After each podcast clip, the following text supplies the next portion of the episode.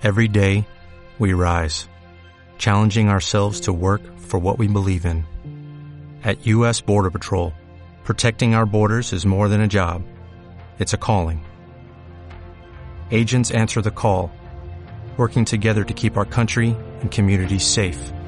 If you're ready for a new mission, join U.S. Border Patrol and go beyond. Learn more at cbp.gov/careers. Sabía que ibas a encontrarnos. Este es el podcast de mujeres que estabas buscando. Ven, quédate a escuchar y a descubrir conmigo el mundo entero desde la perspectiva femenina. Tengo muchas cosas por compartir contigo. Aquí vas a conocer a extraordinarios talentos y a mujeres que nos inspirarán a seguir y vivir nuestros sueños. Este es un podcast de mujeres por Patti Martín del Campo.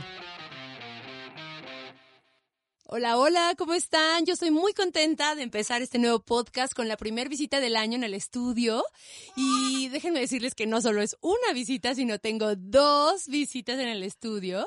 Si escuchan al fondo algunos ruidos o algunas risitas, quiere decir que Ana que es hija de Dani Abud, va a estar aquí con nosotros en el estudio. Y bueno, estoy muy contenta, soy Patti Martín del Campo y el día de hoy vamos a hablar sobre consumo local. Y para eso, bueno, pues está Dani con nosotros, que ella ha estado como durante los últimos años muy familiarizada con todos estos temas de consumo responsable y pues a mí me da mucho gusto que nos acompañe aquí en el estudio para poder hablar de estos temas que seguramente tú has escuchado, a lo mejor has leído un poco sobre ellos, pero no sabes cómo implementarlo en tu día a día. Seguramente has oído conceptos que como que dices, sí, los quiero hacer, los quiero implementar, pero no sabes ni bien qué significan o cómo poderlo hacer en tus decisiones diarias, como por ejemplo, hace ratito fuera de cabina hablábamos de la diferencia entre sostenibilidad y sustentabilidad. Entonces, ahorita vamos a ver de qué se trata, qué es el capitalismo, el consumismo excesivo al que hemos llegado actualmente,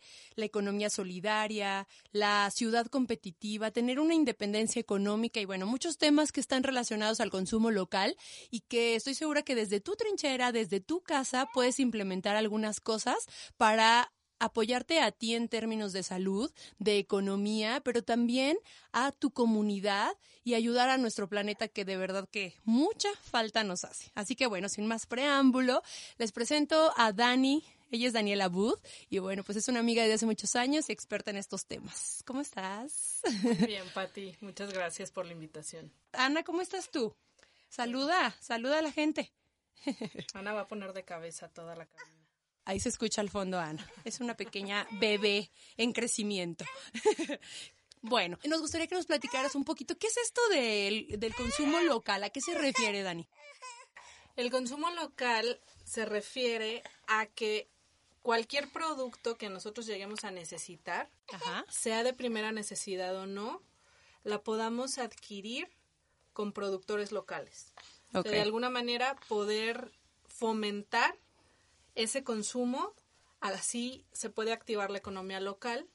Y podemos también en algún punto eh, disminuir la huella de carbono, esto es por, por el transporte de ciertos productos que vienen eh, pues de otros países o demás, entonces toda esta huella se refiere al gasto de combustible que nos genera que ese producto llegue hasta mi lugar de vivienda. ¿no? Claro. Entonces, cuando nosotros consumimos de manera local, disminuimos esta huella. Claro. Esa es una de las ventajas. Y otra de las ventajas también es que se van haciendo cadenas cortas de comercialización, por decirlo así. Incluso ya hay un término que se maneja desde la agricultura, la agroecología, que son cadenas cortas agroalimentarias y se enfoca también en esto, que sean productos locales, que sean productos de temporada, que puedan llegar más fácilmente y por lo tanto pues llegan más frescos. Ok. Entonces, en ese sentido, la cuestión del consumo local nos apoya mucho también, porque por ejemplo, aquí mismo en la ciudad, yo puedo llegar a conocer a personas que hagan champú, que hagan jabón, okay. que produzcan algún otro tipo, incluso de alimento, de producto de cosmética, de higiene, uh -huh. y yo puedo llevar mis envases mm. para que estas personas coloquen el producto ahí. O sea, prácticamente ellos me podrían rellenar el, envase que yo les lleve o el mismo envase que ellos eh, manejen, ¿no? Ya, claro, y así evitamos el uso de, de plástico un poco, que es un tema también como súper importante, ¿no? Que ahora pareciera que todo viene en plástico, todo viene con hule, y esto pues afecta muchísimo por el tiempo que tarda en pues en desintegrarse, ¿no? O, deshacerse ese pues ese material. Sí, de hecho el problema va más adelante. Bueno, es como mucho más profundo. Ok. ¿Por qué? Porque no se trata nada más del desecho que se está generando. Claro. Hay una contaminación previa dependiendo del tipo de material que tenga el producto. Mm. Los empaques, muchos empaques, empaques que son plásticos, eh, vienen precisamente derivados del petróleo. Ya. El plástico, ¿qué es lo que pasa con él? Con el cambio de temperatura, con las altas temperaturas, suelta dioxinas y esas dioxinas se van directamente al alimento. Ya. O sea, al momento que nosotros consumimos eso, nos estamos intoxicando. Mm. Esto pasa no nada más con la diferencia de temperaturas, pasa también con eh, la acidez que tienen ciertos alimentos. Entonces, cuando son alimentos que tienen eh, como una capacidad corrosiva, por decirlo así, mayor, estos productos empiezan también a sacar las dioxinas o los petroquímicos de los empaques, de las envolturas plásticas, y de igual manera se contamina el alimento. Claro, y muchas veces pensamos solamente es el desecho que estamos generando con el plástico y demás, pero no. o sea, va mucho más allá desde que lo producen. ¿Qué pasa, Ana? Tenemos a Ana aquí que quería agarrar el micrófono, pero Ana, ese no es... Ah, ya sé, quiere comer. Muy bien. Perfecto, sigamos platicando. Entonces, ah, sí, claro, el, el consumo del plástico y todo el material que ocupamos para envolver, digamos, el producto y que pueda transportarse por mm, altas este, distancias, digo, distancias largas, entonces eso afecta desde el que se fabrica el material al momento de tú consumirlo o al momento de que se generan este, cambios de temperatura, ya sea para ti o para el ambiente, y además el tema de, que no se deshace tan rápido, ¿no? Sí, de hecho tenemos un problema muy, muy grave con el agua, mm. porque el agua, bueno, además de estar mercando, ¿no? Con un líquido que es vital para todos. Casi todas las presentaciones que encontramos de agua, aunque sea el agua embotellada de la presentación de 19, 20 litros, viene en plástico. Entonces, esto mismo que tú dices, la distancia, el manejo, las altas temperaturas, si se asolea o no. Entonces, estamos hablando de que estamos consumiendo agua muerta y que no tiene absolutamente nada hasta tú puedes ver muchas veces en las etiquetas de las que vienen en presentaciones más pequeñas en, en PET que te pone 0% Nada, todo, más bien 0% todo. Entonces le quitan todos los minerales, todas las sales. Entonces dices, bueno, ¿qué estoy tomando? No, por eso... Por eso no quita la sed. Exacto. Porque uno dice, ay, no, es que yo por más que tomo agua, por eso me tomo mejor un Gatorade o una bebida de estas que te estás tomando, pero si una taza de azúcar, es lo que estás haciendo, y quién sabe cuántos químicos, ¿no? Sí. Pero te quita la sed. Entonces. Sí, de momento puede parecer eso. Eh, a mí yo creo que ya esos productos tampoco me quitan la seda. Ah, sí, no, bueno, ya estamos acostumbrados. Ya depende, depende de cada persona y hay contraindicaciones también dependiendo del estilo de vida que tengas. Claro. Si tienes una vida sedentaria y estás consumiendo un montón de estos productos que tienen un exceso de sales, pues probablemente vas a tener una repercusión en tu salud. Exacto. No, hombre, sí hay un montón de cosas que hacer en el día a día para tener mejor salud. En el tema de consumo local, que a mí me gustaría como que ayudáramos a la gente que nos está escuchando a que diga, bueno, a ver, ¿cómo le hago? ¿Por dónde empiezo? ¿O qué? Yo quisiera, una de las cosas es identificar, que nos ayudes a definir, platicábamos hace rato del tema, ¿cuál es la diferencia entre un producto que es sostenible? decías, o sustentable, porque luego decimos, sí, hay que pensar, y nada más pensamos como el concepto, pero luego ni entendemos de qué se trata y cómo podemos nosotros implementarlo en nuestro día a día, cómo elegir, dónde están esos productos, ¿Cómo, cómo hacerle por ahí, Dani? Sí, estas palabras eh, por alguna razón se han tomado como si fueran sinónimos. Ajá. Y pues ya se ha llegado como a un nivel más profundo de análisis al respecto. Y la diferencia básica que tiene una de la otra, o sea, la misma palabra lo dice, ¿no? Sostenible, que se sostiene por sí mismo. Claro. Entonces, la diferencia que tiene principalmente se trata de eh, poder pensar en un nivel más amplio, como de una manera más integral, cómo se está generando eh, cualquier actividad o cualquier hecho con respecto a este tema. Cuando se trata de cuestiones eh, ecológicas, de alimentación, de salud pública en general, se trataría de ver que, por ejemplo, si un producto alimenticio, si tú compras unas acelgas, puedes comprar unas acelgas que son orgánicas. Son orgánicas porque tienen una certificación. Ajá. Tienen una certificación, puede que vengan incluso de otro país y tú lo estás comprando en algún supermercado. Traen un montón de envolturas, o sea, el embalaje también es ahí otro tema, más aparte el traslado y la cuestión de que sea un producto orgánico tiene que ver tal vez con que está libre de agroquímicos.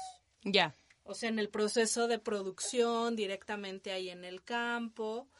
Y tendríamos que ver muchas otras cosas. Tendríamos que ver cuál es el impacto económico real de traer ese producto, si se está beneficiando la población de donde sea originario ese producto, si no se devastó una selva tropical para poder poner ese campo de cultivo que muchas veces es eh, agricultura extensiva, muchas veces son monocultivos.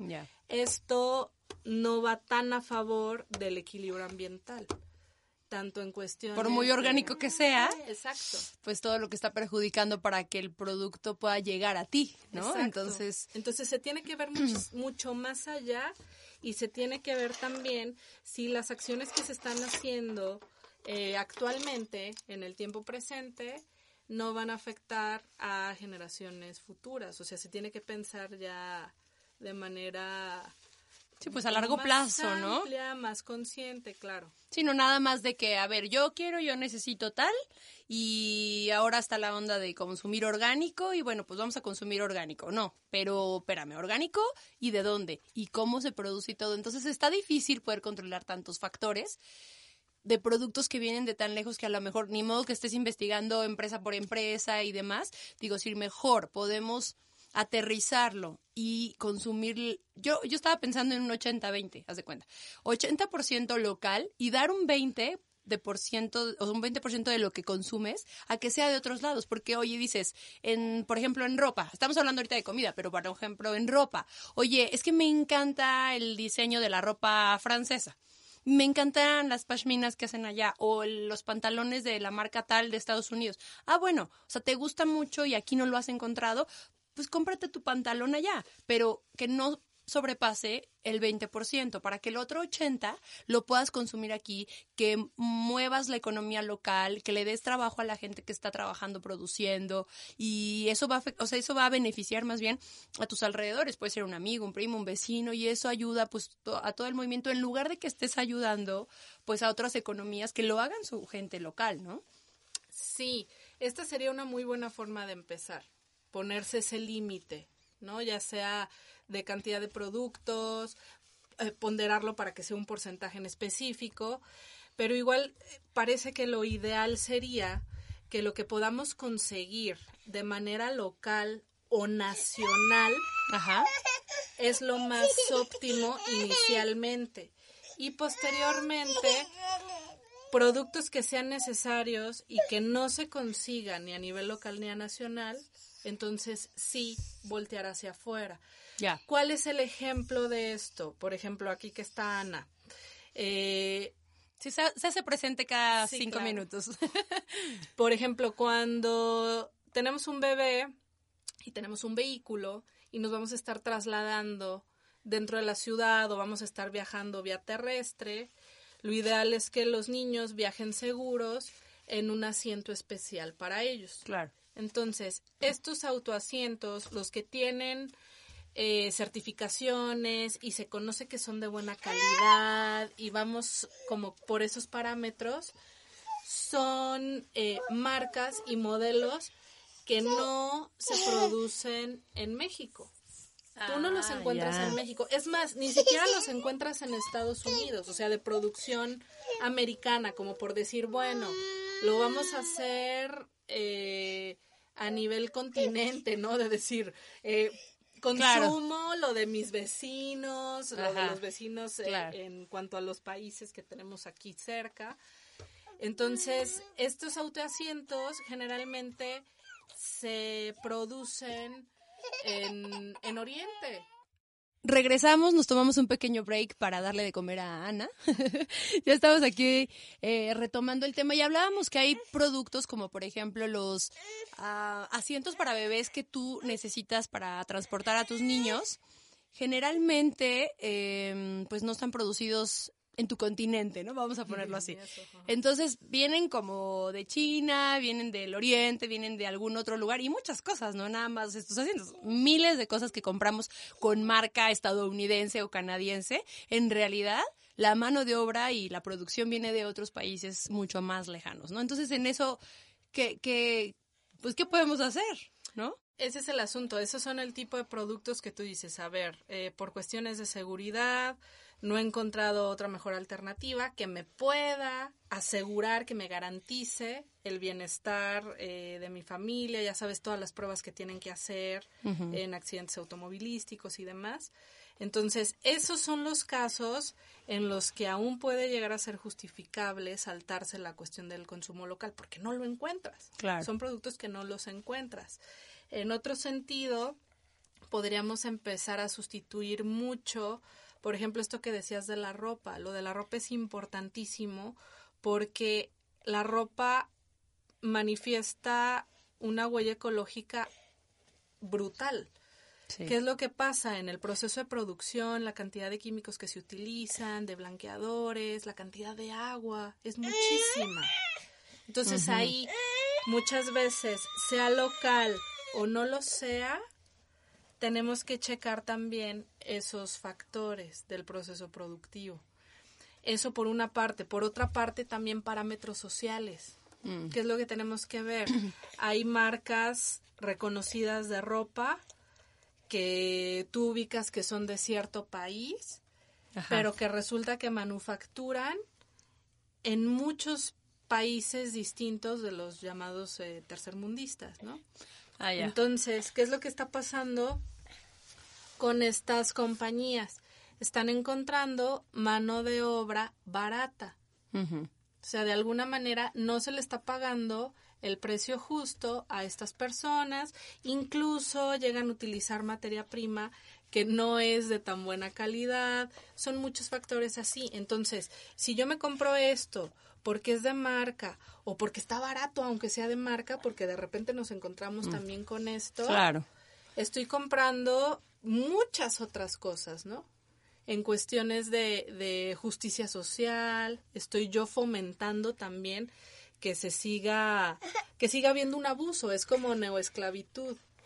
Entonces, en ese sentido, sí es importante hacernos conscientes de esa parte como para no colaborar con eso y sigue habiendo ciertas empresas o ciertas organizaciones que, bueno, ya esperemos que cada vez se vea menos, que utilizan eh, incluso mano de obra de, de, pequeños, ¿no? Mano de obra infantil. Ay, no, ¿cómo crees? Que a la gente se le limitan sus alimentos, o sea, como ciertas cosas a mí me gusta mucho cuando tengo encuentros en escuelas ponerles un video que es de creación española, precisamente de una universidad, y se llama Homo Consumus versus Homo Responsabilus. Y habla de muchos de estos parámetros, desde lo más básico que nos enseñan eh, que es cerrar la llave mientras nos enjabonamos, cuando nos estamos bañando, cuando nos, lavamos las manos, apagar las luces, apagar aparatos eh, electrodomésticos que no estemos utilizando. Desde eso abarca hasta cuestiones de alimentación en mm. cuanto a productos agroecológicos y esto de parámetros sociales también. Entonces lo abarca, es una caricatura, lo pueden entender eh, muy bien personas de todas las edades. Mm. Entonces, desde los chiquitillos que les llama la atención estar viendo la caricatura, que de repente da risa y varias cosas así, hasta personas ya mayores, ¿no? Ese es un, un video que, una caricatura que a mí me gusta mucho, no es tan larga y abarca muchos de estos temas. Ah, bueno, pues lo vamos a compartir entonces en las redes sociales de un podcast de mujeres para que ustedes también lo vean y así como con esa explicación tan, digamos, precisa, poder nosotros implementar pues de nuestro día a día algunas cosas. Oye, Dani, a mí me gustaría que nos dieras como de tips en dónde podemos encontrar en nuestras ciudades. Nosotros estamos en San Luis Potosí, pero la gente que nos escucha está en otros lados, ¿no? Entonces, ¿cómo puede hacerle para encontrar estos productores sin necesidad de estar yendo a cada uno de los huertos o cada una de las granjas, digamos, o cómo saber en, qué tiendas, no sé si hay algo como fácil de identificar tanto en temas de comida, que es, bueno, tu, digamos, la especialidad que tú tienes. Dani tiene una tienda de muchos productos deliciosos relacionados principalmente a la comida y que son de productores locales ya sea de la misma ciudad o de la región y que bueno, el impacto ecológico para poderlos tener ahí pues no es tan grande como en un supermercado, supermercado, por ejemplo. Entonces, ¿cómo le hacemos, Dani, para encontrar tienditas como la tuya o mercados o dónde, dónde están estos productos? Mira, cada vez es más común que existan mercaditos de consumo local en todos lados. A nivel nacional yo lo he visto, se está fomentando más la autonomía en cuanto a la producción desde productos alimenticios procesados hasta otro tipo de productos que son básicos para el uso diario. Entonces nos encontramos con estos mercaditos que se ponen en diferentes zonas eh, de las ciudades y ahora con la facilidad de las redes sociales es muchísimo más fácil. Esa fue Ana. es muchísimo más fácil encontrar estos espacios. Espacios donde puedas encontrar eh, semillas, granos y todo tipo de productos a granel. Ya. Ya estamos regresando. Tenemos que regresar a la raíz y ya se está viendo. Así era hace tantos años. ¿En qué momento nos, nos perdimos? Oye, nos comió el plástico. Nos comió impresionantemente. Yo todavía me acuerdo, literal, ir con mi abuelita a las tortillas y llevarme mi, mi servilleta. O sea, ahora eso no pasa, pero, o sea, a lo mejor una que otra abuelita o mamá lo siguen acostumbrando, pero ¿en qué compras las servilletas? Envueltas en un plástico. Rara es la persona que va a la tortillería y lleva su propia servilleta, ¿sí o no? Sí, incluso hay tortillerías, no sé si todas, pero muchas que yo he visto te cobran el papel en el cual envuelven las tortillas, ¿no? Y ese debería de ser un estímulo claro. para cualquier persona. Ya hay algunos países, incluso ciudades de aquí, donde están implementando eso. Ya. Claro. Entonces, de alguna manera eso no te puede hacer un poquito más consciente, pues porque te duele el codo, ¿no? Te pegan en el bolsillo, Ajá, exacto. aunque sea algo mínimo. Yo siento que eso sí se debería de cobrar, pues más caro. Exacto. Claro, sí estaría muy bien porque así la gente, pues mira, como ahora aquí en San Luis Potosí, así como en otras muchas ciudades, gracias a Dios, en México ya se están empezando a, a prohibir.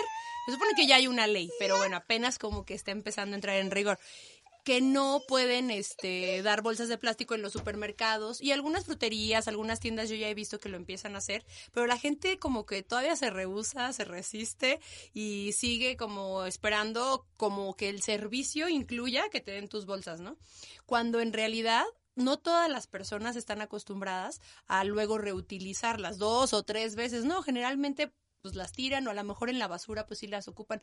Es todo un tema porque también, eh, digamos, mucha gente que dice, bueno, quiero reutilizar o quiero reciclar, pues voy a dividir mi basura y luego nos damos cuenta de que para hacer eso pues es todo un proceso en algunas, la mayoría de las ciudades aquí en México, de que pues el gobierno no tiene un programa de reciclaje como tal y entonces te revuelven la basura y entonces tienes que depender de lo de la gente que tienes que depender de la gente que este pues que anda buscando en la basura y pueda venderlo o el cartón y demás. Entonces, como que todavía nuestro sistema, yo pienso que no está adaptado a lo que requiere en realidad el planeta y a lo que estamos nosotros tratando de, de hacer con estas charlas, ¿no? Sí. Pero bueno, pues por algo, algo se empieza. Sí, el asunto principal, el principal problema que yo veo en todo lo que vamos ejerciendo en el día a día y en las quejas que tenemos, tiene que ver mucho con esperar que las autoridades generen las condiciones para que nosotros podamos cooperar o colaborar con ellos. Y creo que eso es de los principales errores que tenemos. Claro. De alguna manera siempre va a ser importante legislar a favor de estos temas y generar también los mecanismos para que pueda llegar a ser una realidad en la mayor cantidad de espacios posibles. Pero nosotros mismos podemos empezar a hacer esto. Hay centros de acopio ciudadanos en muchos lugares, en lugares mm. donde no se gestiona la basura por parte del servicio municipal está eh, un montón de centros de acopio. ¿Te acuerdas que yo tenía uno? Claro. Y nos encontramos que en diferentes lugares, por ejemplo, aquí en la ciudad, hay varias iniciativas de, a veces es una sola persona que dice, bueno, yo tengo este espacio, aunque sea pequeño, puedo utilizarlo como centro de acopio y se ponen de acuerdo con algún intermediario que gestione ese material de manera adecuada a diferentes recicladoras. Y esa es una manera de empezar a hacerse responsable del, del consumo, ¿no? De los desechos que estamos generando. Pero esta, esta parte, como de las tres R's que se manejaban desde hace varias décadas, el reciclaje eh, en realidad sería como la última alternativa. Lo que nosotros tenemos que generar ahorita es un mm. consumo responsable desde el inicio. Por eso si ubicamos que en el lugar donde vivimos hay personas que producen ciertos alimentos o algún otro producto de lo que les mencionaba, de higiene, de cosmética, de uso básico del hogar, del cual no se pueda prescindir, o, por lo menos ahorita tenemos la mente así delimitada. Y de que lo necesitamos. Que lo necesitamos.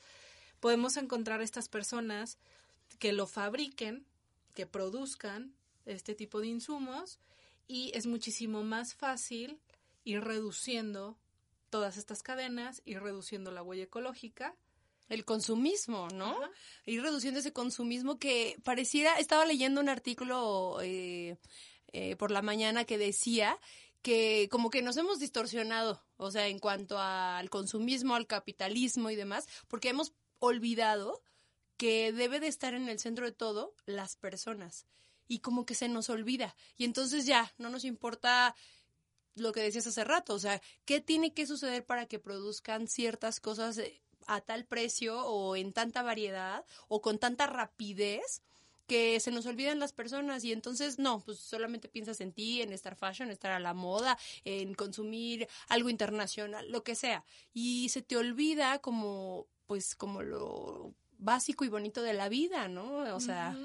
Y estas cuestiones que dices de, de, lo de la moda es importantísimo porque hay una tendencia muy fuerte desde hace muchísimos años a no repetir el outfit, ¿no? Cuando vamos a una fiesta, que la boda, que tenemos que irnos de tacuche y arreglarnos muy bien, es así como de, ay, el vestido, no, este ya luce, ay, me lo van a volver a ver y no sé qué. Entonces, tenemos un problema muy fuerte ahí en cuestiones sociales, que eso no importa. Yo conozco a una señora de una empresa multinacional y ella las cenas de gala de su empresa en el país al que vaya ha usado el mismo vestido varias mm. veces y esto muestra parte de lo que ella promueve por el tipo de empresa y también pues como la, la llamada humildad, ¿no? En, en, esas cuestiones de decir, pues bueno, pues es el vestido que tengo, es el vestido de gala, lo porto con esa dignidad y, con ese gusto y sin preocuparme por nada y ya está. Entonces, se ha hecho muy grande esto y tampoco nos hemos puesto a pensar en el destino final, porque también hay una repercusión social en las personas que se están dedicando a recoger nuestros desechos. Mm. Esto que tú mencionabas hace un momento de que, pues, ¿qué hacemos si el sistema municipal no nos apoya con esto? Tenemos que estar dependiendo de las personas que están pepenando. Yo estoy súper agradecida con estas personas porque de no ser por ellos, muchísimo material no sería recuperable. Claro. Entonces, ellos se dedican a esto como parte de, de, de, su, de su economía, ¿no? Personal, familiar. Es algo que los puede llegar a beneficiar y no es tanto como la gente piensa. Yo que tuve el centro de acopio, la verdad es que está muy limitado lo que te llegan a pagar por kilo y dependiendo del material y es algo que, que se, se empieza a regular de manera internacional, entonces depende de cómo lo estén eh, manejando en China. Bueno, es un rollo también con esto y en realidad los que pueden llegar a ganar un poquito más son los intermediarios, los que tienen los tratos directos con las recicladoras y que tienen las compactadoras, las montacargas, que le pagan a personas para que estén ahí separando bien el material, les pagan luego a destajo, es todo un tema. Entonces, del todo el material que no estamos nosotros separando, clasificando de manera adecuada proceso de reciclaje y que llega muchísimo a los rellenos sanitarios, a los tiraderos, a los oficiales, a los clandestinos, todo lo que hay y toda la, repercusión que tiene, ves a las personas que trabajan ahí mismo, que están en pésimas condiciones, también eh, trabajando con fauna eh, nociva, con malos olores, están eh, exponiéndose a enfermedades. En cuestiones medioambientales, de igual manera, si no está eh, una especie de malla ciclónica que ponen de manera adecuada abajo en la tierra para que la basura no esté en contacto directamente con la tierra y los lixiviados que se generan de los desechos orgánicos, para que no permita la filtración, ¿no? Al subsuelo, que no se contamine la tierra, que no se contaminen mantos acuíferos. Eh, es, es todo un tema. Y esto no está bien regulado. O sea, hemos sabido eh, por parte de trabajadores y personas cercanas a, estos tiraderos acá en la ciudad, de que está como leyenda urbana de, de, de que precisamente parte de esta malla no la tienen, está rota. Entonces, hay muchas cosas que nos están afectando que de momento no lo vemos hasta que nos llegue a explotar en la cara, ¿no? Entonces, el tema es súper, súper amplio. Lo podemos ver desde la parte de la salud pública, la alimentación, el bienestar, el medio ambiente, cuestiones de flora, de fauna, es súper amplio y ya no nos metemos en cuestiones económicas y políticas también. No, hombre, es que si, si te pones a desmenuzar cada uno de los temas, digamos que están relacionados al consumismo o al consumo local o la parte que hablamos del reciclaje y todo, sí, efectivamente va a haber un montón de cosas que no están a nuestro alcance. Y entonces, híjole, ni preocuparte ya tanto por eso, sino más bien ocuparte en lo que sí puedes tú en tu día a día modificar. Entonces, si una de las recomendaciones es busca tus productores locales, no consumas de más, o sea, no pienses en lo que la sociedad va a decir y demás, pues usa tu imaginación. Y hay una tendencia también muy padre, por ejemplo, en términos de, de ropa, por ejemplo, de cómo te vistes y demás, que, que intercambies con tus amigas, que te presten. Ahora está muy de moda rentar. Creo que eso está bastante bien, eh, porque pues al final no te estás haciendo de un vestido cada fiesta. o lo rentas y bueno, ya gastaste un dinero ahí, pero pues ya no te hiciste y otras cuántas más personas lo van a usar. O bien entre las amigas, siempre entre tus amigas, hay, oye, préstame un collar, préstame el vestido, préstame el zapato, ya no tienes que estar compre y compre y compre porque eso si eres como, no eres como tan acumuladora, digamos, pues entonces vas a ir desechando y entonces las usaste dos, tres veces y pues imagínate, o sea, todo lo que re, o sea, todo lo que se necesitó para producir, para que así de fácil se tire y no sabes si alguien más le va a dar el, o sea, un uso, porque a veces hay gente que hasta cosas que sirven las tira a la basura y revueltas y, o sea, gracias a todas las personas que andan ahí buscando, ¿no? Y que lo ocupan o que lo venden y que, bueno, se ayudan un poco, pero y si no, y si otra gente que tiró algunos desechos ya manchó o ya echó a perder lo que sí servía, entonces, bueno, es un tema. Pero bueno, pues para eso hacemos estos espacios como para abrir como la discusión, como abrirte un poco la conciencia a todos los que nos escuchan, a que pues empecemos como a actuar de una forma más responsable y, y lo que hablábamos en el tema de consumo local, pues tiene muchos beneficios. Si lo pudiéramos, digamos que definir así como muy, muy rápido, muy claro, Dani, beneficios, nos vamos a decir unos cinco beneficios o cosas positivas que nos deja el consumo local, ¿qué dirías? Para empezar en cuestiones económicas. Ok. Podemos llegar a ahorrar muchísimo, nada más que no tenemos cultura financiera.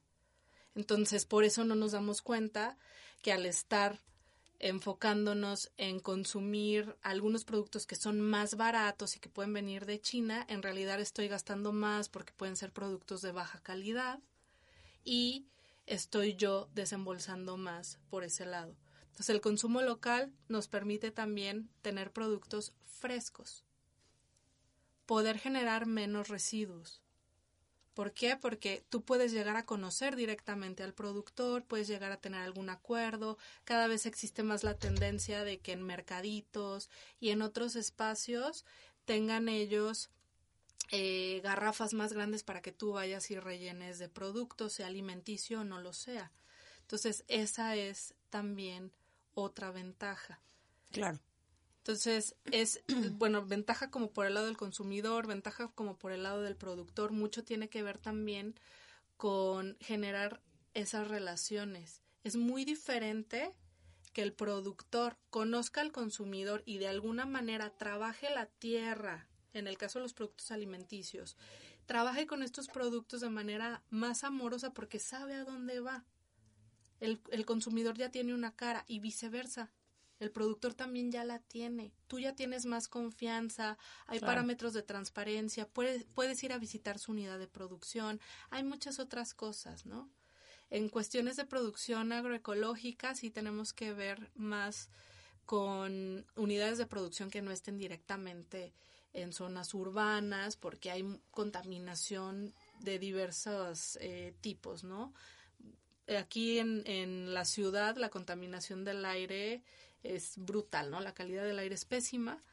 Y de igual manera, eh, la calidad de agua. Si nosotros tomáramos agua de... El grifo. Ajá, pues del servicio municipal, de para estar regando las hortalizas, esto, el otro, la calidad también va a variar. Eh, toda esa eh, se empieza a bioacumular también en la tierra, la contaminación. Entonces, en este caso sí tendría que ser igual de lugares cercanos a la ciudad, pero que no estén tan vulnerables en ese sentido.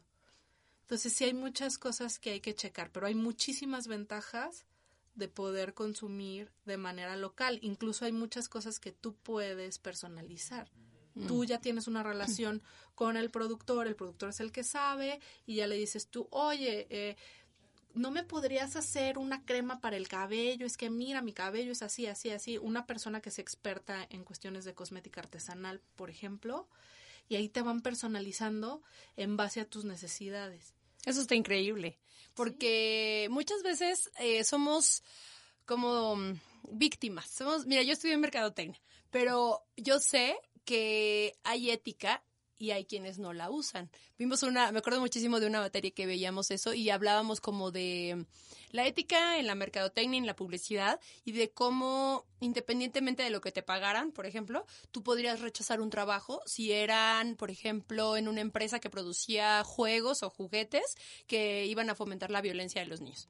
Y entonces tú decías, pues sí, pero si estás buscando un trabajo y tienes necesidad, o sea, en ese momento, ¿no? Y había gente que decía, no, pues ¿cómo iba a decirle que no un trabajo así? Y yo, piensa a un largo plazo, a un mediano plazo, cuando tendrás hijos, sobrinos, o si no, no importa, pero imagínate cómo los niños pues se van educando en estos temas, ¿no? Y lo mismo sucede, o sea, con, con la parte de la ética en el tema del consumismo. O sea, todas las etiquetas están súper, súper viciadas. En realidad no dicen lo que es. Ahora te ponen regulaciones que te tiene que decir alto consumo de azúcar. Pero bueno, ¿cuántos años tienen los cigarros poniendo fotos espantosas y diciéndote todo lo que te va a causar? Y la gente sigue fumando.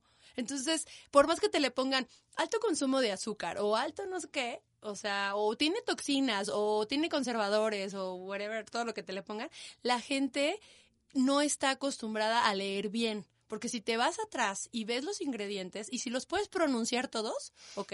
Pero te puedo asegurar que gran porcentaje no lo vas a poder pronunciar, ni siquiera sabes qué es. Y entonces yo leí, eh, bueno, tomé un curso de Ayurveda que decía, lo que tienes que consumir es todo eso que la relación de cómo crece o cómo se genera y su relación con el sol, o sea, de, de cómo nace la relación que tiene directa con el sol y hasta que llega a tus manos es muy fácil de descifrar. Si no la entiendes, si, si te imaginas máquinas y te imaginas gente con tapabocas y fábrica, entonces quiere decir que no.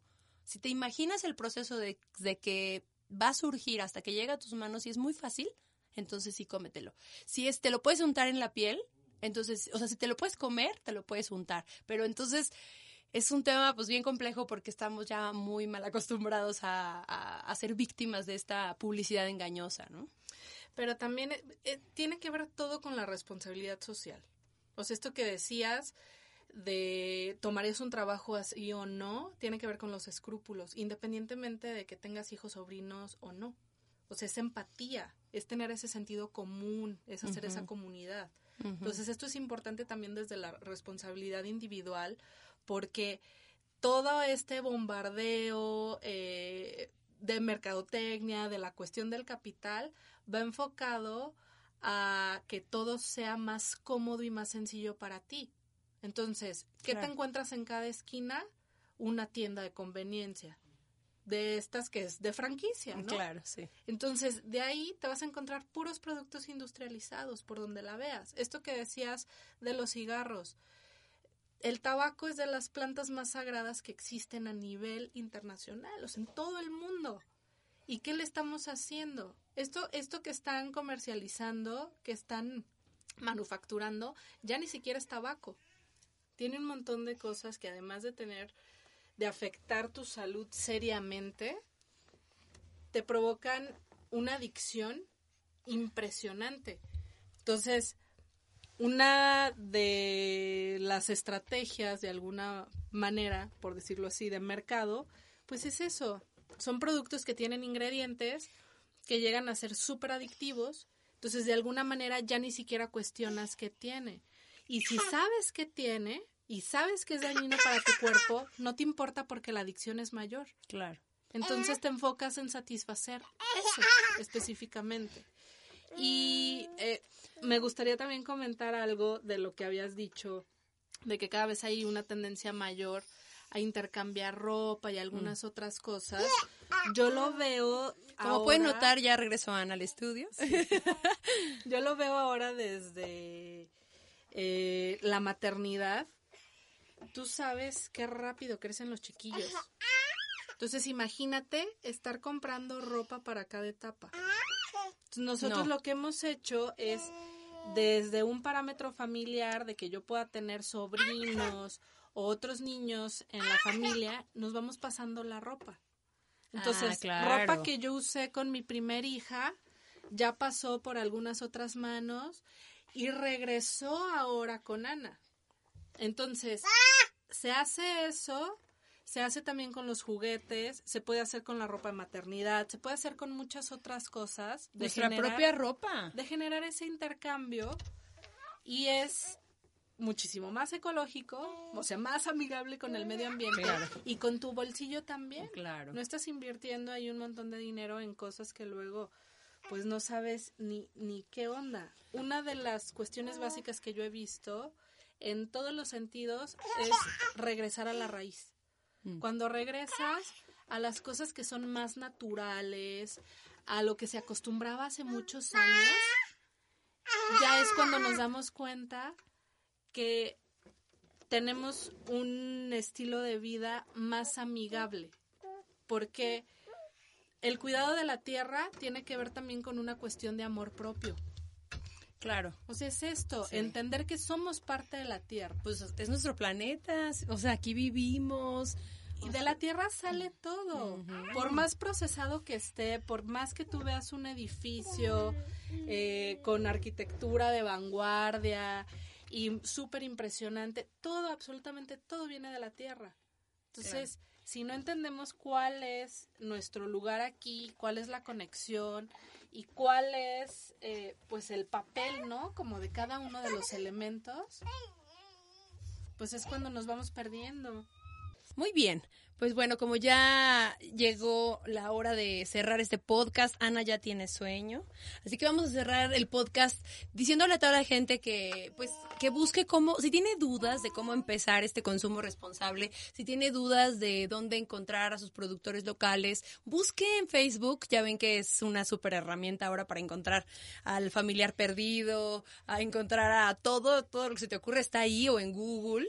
Entonces busca por ahí, pregunta a tus contactos, busca busca grupos en donde puedas encontrar esta información y trata de reducir tu consumo, trata de ser más cuidadoso con lo que vas consumiendo, con, con los productos que eliges. Toma mucho en cuenta que pues que tienes que estar como activo también en la economía, tienes que estar activo en tu comunidad, en tu sociedad. Si tienes la oportunidad de conocer a los productores, imagínate qué ventaja más grande que poder decirles lo que decía Dani hace rato. Estoy buscando un producto con que tenga estas características que me ayude a satisfacer tal necesidad, en lugar de que caigas en la mercadotecnia o la publicidad perdón, la mercadotecnia o la publicidad que a lo mejor puede ser no tan confiable. Entonces, acércate con la gente local, pregunta a tus conocidos cómo pueden hacerle, si tienes amigas, eh, intercambien su ropa, busca la manera de, de estar como activo en esta economía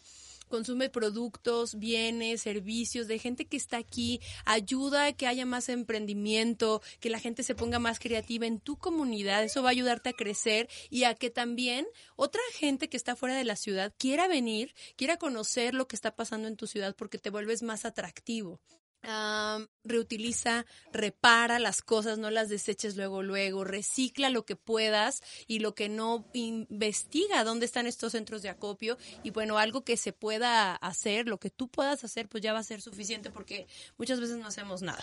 Entonces, consume productos de temporada, mantente informado y, bueno, pues activo en, en todos estos temas que son bien, bien importantes.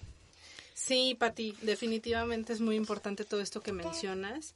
Y algo muy importante del consumo de temporada tiene que ver con, pues mucho con las plagas. Mm. O sea, cuando tú respetas las temporadas de cada producto, de frutas, de hortalizas, de leguminosas, no vas a tener ningún problema, no ningún problema, ¿no? Porque la agricultura es todo un tema, pero es menos probable que le caiga alguna plaga al producto precisamente porque es de temporada. Si tú mm. estás, eh, si tú tienes un invernadero, por más controlado que esté, o tienes un huerto donde quieres que se te den algunos productos que no son de temporada, ahí es cuando pueden llegar a ser más vulnerables a plagas. Entonces, ¿qué es lo que pasa en la producción ya como a grande escala? Claro. Que se tienen que utilizar más agroquímicos. Mm. O sea, y es cuando ya le metes más a pesticidas, insecticidas y a otro tipo de productos para evitar precisamente esta pues que acaben acá, que acaben estos eh, organismos con lo que estás tú ahí cultivando. No, y muchas veces veía yo también en el diplomado que tomé de nutrición que muchas veces le quitan algunas de las se me olvidó exactamente como las propiedades a las semillas o a ay, ¿cómo era? que Como la proteína o le quitaban algún, alguna bacteria que es la cosa que te nutre más. Y por ejemplo, en el trigo, creo que le quitan una parte de, de, la, de, de sus propiedades para que no se eche a perder. Y entonces la puedan dejar guardada por meses y meses y meses y entonces pueda estar en los almacenes de los supermercados sin que se eche a perder. Pero entonces, ¿qué calidad de trigo en los cereales, en las tortillas que están congeladas o ahí almacenadas durante tiempo, pues te puede llegar? Entonces, súper importante de temporada, lo más, digamos, eh, ahora sí que de tu región, de tu ciudad, de tu país, decías, o ya si hay algunas cosas que de plano no las consigues en tu país, bueno, pues ya piensas en otros países. O cuando vas de viaje, Dani, que vas de viaje y estás viendo ahí a la señora que está haciendo sus bolsitas de fruta o sus cosas así, pues también, o sus collares y ese tipo de cosas, también lo puedes, o sea, lo puedes aplicar a consumo local cuando andes de viaje, o sea, ayudando a esas economías. Pero es diferente a que mandas pedir por Amazon o por una plataforma online un producto que te va a tardar tanto tiempo y que va a requerir de muchos recursos que van a contaminar el planeta para que tú puedas tener tu collar. Entonces, mejor cuando viajes o si tu amiga va a ir al viaje tal, pues pídele algo como local y eso pues también es una parte como buena para apoyar a las economías locales, pero de otros lados. Sí, claro, porque en estos mismos viajes, no sé si a ti te ha pasado hasta a nivel nacional, tú puedes llegar a viajar, eh, no sé, a la costa, a cualquier otro municipio o estado de la República y te encuentras con que hay franquicias de comida rápida. Entonces tú dices, bueno, si están estas franquicias, pero también hay una fonda y hay restaurantes pequeños donde se genere incluso, eh, no sé, todo un sistema en el cual se está cuidando eh, platillos típicos y tú puedas consumir por esa parte. Incluso hay lugares donde la gente se encarga también de guardar las semillas nativas desde hace muchos años. Todo esto tiene un valor impresionante, hasta, hasta de patrimonio biocultural, ¿no? Entonces hay muchas cosas que ni siquiera nos llegamos a imaginar y en las cuales podemos llegar a colaborar. Sí, la verdad que es muy amplio. Vamos a estar compartiendo en las redes sociales de un podcast de mujeres más tips, el video que nos prometió Dani al principio y muchas más cosas para que tú desde allá puedas poner tu granito de arena y que empieces a tener una vida pues mucho más sostenible, ¿verdad? que te que ayudes mucho a, pues a estos consumidores locales, a ti misma, que tengas una mejor salud, que vivamos más años. Hace mucho, pues nuestros abuelos cuántos años vivían y ahora la tendencia es morir súper joven. Oigan, no, hay que romper con eso. Yo lo veo, lo veo porque he tenido oportunidad de trabajar con un escáner. Te hace un escaneo corporal y veo cómo a todas las personas les salen cuestiones alimenticias le salen azúcares artificiales, edulcorantes, le salen herbicidas, pesticidas, insecticidas, le sale glifosato. ¿En los órganos? Sí, o sea, ya hay una bioacumulación en los diferentes sistemas del cuerpo. Entonces, algunas veces le sale en hígado, en sistema de desintoxicación, en estómago, le sale tal cual por cuestiones alimenticias. Entonces, yo que puedo ver eso es cuando cuando más me preocupa y, veo que pues es un parámetro ya que se está normalizando de alguna forma. Entonces por eso eh, mi insistencia con, con regresar a ser un poquito más autónomos eh, en lugar de esperar a que nos resuelva la vida, eh, la autoridad, el gobierno, esto, el otro. Sí, eso sería un detallazo, ¿no? Porque así es más fácil todo, porque pues te hace todo más ágil, o sea, ya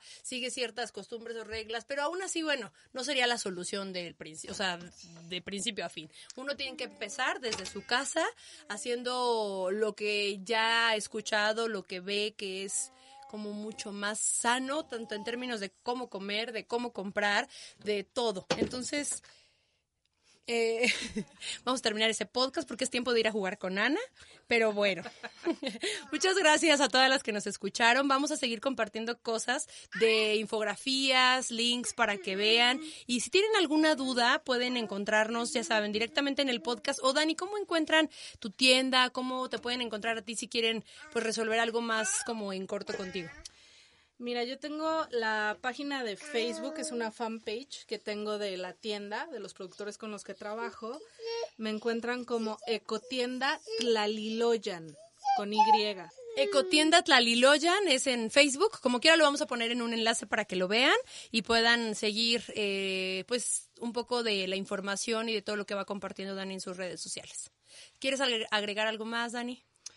Pues es todo, Pati. Es un tema súper amplio que la verdad eh, yo considero muy importante y que me apasiona muchísimo. Entonces podríamos hablar y hablar y hablar horas con respecto a eso pero pues eh, de momento creo que ya para no saturar está perfecto. Muchísimas gracias por la invitación. Aquí ya Ana me está tapando la boca, ya me calle. Dice que cuando da de comer uno, uh, y habla, que se les mete aire y luego les duele el estómago. Seguro ella sabe que eso pasa y por eso ya quiere que no hables. Dani, yo te agradezco muchísimo, como siempre, ya habíamos hecho alguna vez un reportaje sobre el reciclaje y ahora, este, pues que vengas acá, que te des el tiempo. Eh, es una mamá de dos pequeñitas, esta es la más, más pequeña y traviesa de las dos. Y bueno, pues se da el tiempo de venir y de compartir en las escuelas y de compartir en comunidades todos estos temas que pues no, no es tan fácil bueno, ahora con la tecnología sí podemos encontrar mucha información, pero siempre es mejor como así de boca en boca y que te lo diga alguien que lo vive y que pues cree y, lo hace todos los días. Entonces, Dani, gracias por poner este gran ejemplo en toda la gente, este, por no ahora sí que cansarte en la lucha porque pues ha de ser un poquito complicado porque es intensa, Dani, es intensa, no es como que haga una cosa o dos, sino que todos los días está en eso. Así que pues gracias, Dani, por el tiempo y, pues espero que seamos cada vez más las personas que nos unamos a la lucha. Sí, Pati, vas a ver que sí. Yo, yo estoy entusiasmada porque cada vez veo más personas que se acercan al tema, que les interesa, que ponen su granito de arena, que eh, acercan un espacio donde puede uno comprar cosas a granel o que se dedican estos temas a compartirlos con otras personas y es algo muy importante. Entonces, la verdad es esto, no hay pretextos. Si uno quiere hacerlo, lo hace y se organiza, tal cual. O sea, así como separar el poco material que uno genera en casa, ir a llevarlo a uno de estos centros de acopio ciudadanos, generar menos desechos. Eh, yo que soy mamá de dos, también trabajo de tiempo completo, me genero mis propios trabajos y por eso mis hijas pueden estar conmigo mientras trabajo, pero de cualquier manera estando como en, en, en, todo este sistema, hay muchas personas que sí dicen, no, pues este, no tengo tiempo, esto, el otro, el trabajo, mi familia, y se trata de organización y convicción. O sea, yo lo veo con, con los pañales.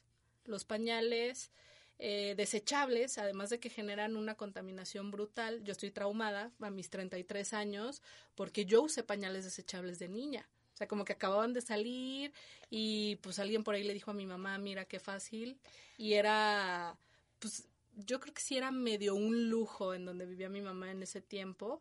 Este, tener como el poder adquisitivo para comprar eso, porque si, si era otro precio distinto al de ahora. Y yo estoy traumada porque estoy segura que mis pañales siguen por ahí. claro, seguramente pues son como 500 años, ¿no? Más o menos. Entonces, no, y además esto de la degradación depende mucho de la saturación de la tierra. Mm. Si es capa de basura, sobre capa de basura, sobre capa de basura, la tierra no tiene la misma capacidad para poder degradar todo esto y para poder convertirlo y reintegrarlo, ¿no? Y hay materiales que de todas maneras, pues sus partículas siguen estando ahí y no se genera eh, como ese, ese abono, ¿no? Ese composteo de manera correcta.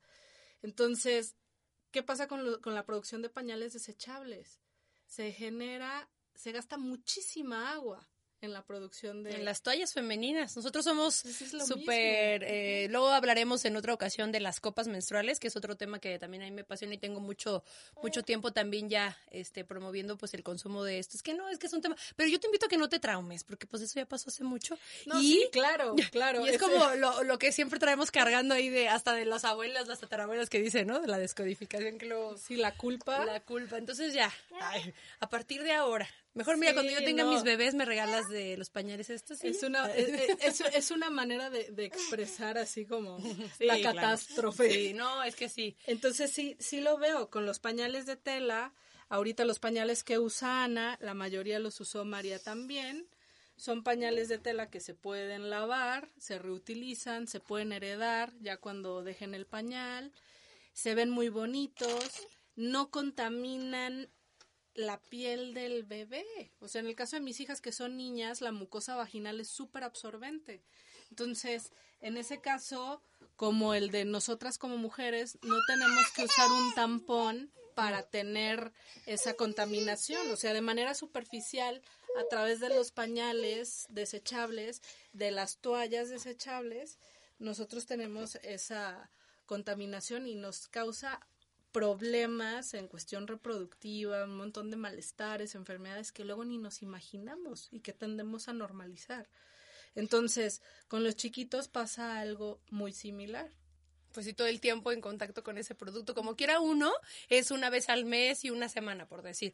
Y ellos diario, ¿durante cuántos años? O sea, porque hay niños que se tardan hasta los tres años en, o no sé cuánto.